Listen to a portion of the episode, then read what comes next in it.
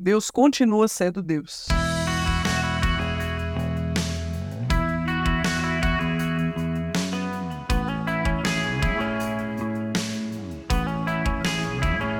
Jó estava mergulhado num profundo sofrimento. E os seus amigos seguiam lançando críticas injustas sobre ele. Os meus parentes me abandonaram, os meus amigos esqueceram-se de mim. Jó 19, 14. Chamo meu servo, mas ele não me responde, ainda que eu implore pessoalmente. Jó 19, 16. Todos os meus amigos chegados me detestam. Aqueles a quem eu amo voltaram-se contra mim. Jó 19, 19. Muitas vezes, quando nós estamos vivendo um luto, uma profunda dor, uma depressão, uma angústia, a nossa tendência é nos isolar.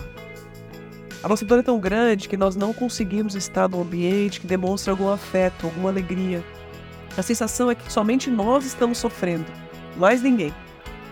Como se a vida de todas as pessoas ao nosso redor estivesse seguindo e a nossa estivesse parada, inerte.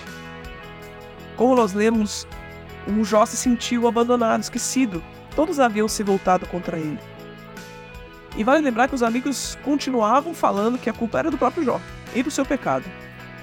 Misericórdia, meus amigos, misericórdia, pois a mão de Deus me feriu. Jó 19, 21. O luto, a dor, a angústia nos deixa exaustos. Nós sentimos o cansaço físico, emocional, espiritual. Nós somos humanos, nós vivemos em altos e baixos. Então, em alguns momentos, nós estamos super bem, cheios de fé, tá tudo dando certo. No momento seguinte, nós nos sentimos abandonados, como se Deus estivesse parado, sem se importar conosco. Jó nos ensina que todas as circunstâncias podem ser adversas e ruins, mas nunca precisamos perder a nossa esperança em Deus. Ele faz uma declaração incrível e cheia de fé. Eu sei que o meu redentor vive, que no fim se levantará sobre a terra. Depois que o meu corpo estiver destruído e sem carne, verei a Deus.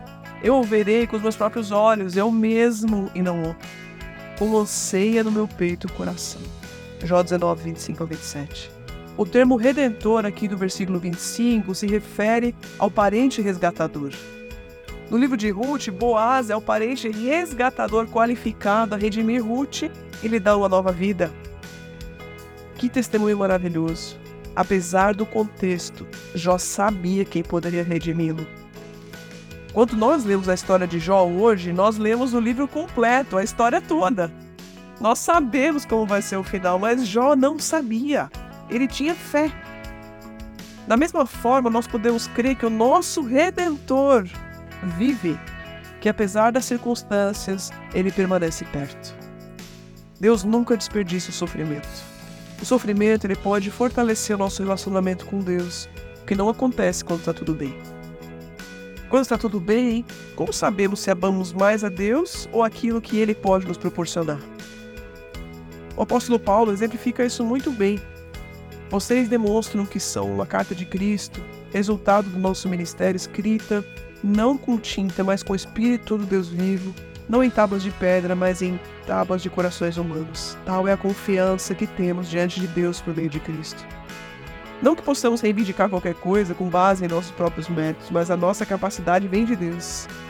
Ele nos capacitou para sermos ministros de uma nova aliança, não da letra, mas do Espírito. Pois a letra mata, mas o Espírito vivifica. O ministério que trouxe a morte foi gravado com letras em pedras, mas o ministério veio com tal glória que os israelitas não podiam fixar os olhos na face de Moisés por causa do resplendor do seu rosto, que ainda estava desvanecente. 2 Coríntios 3, de 3 a 7. Lembre-se, o sofrimento revela as falhas da nossa fé. Afinal, nós não gostamos de sofrer, nós vivemos uma sociedade ao nosso redor que luta desesperadamente contra a dor. Nenhum de nós quer passar por momentos de morte, por momentos de sofrimento. Nós procuramos artifícios para sair imediatamente desses lugares. Mas a vida de Jó nos ensina que há tempo para lamentar, há tempo para questionar, há tempo para reconhecer nossa pequenez, há tempo de nos humilhar e há tempo de esperançar. Porque apesar das circunstâncias, Deus continua sendo Deus.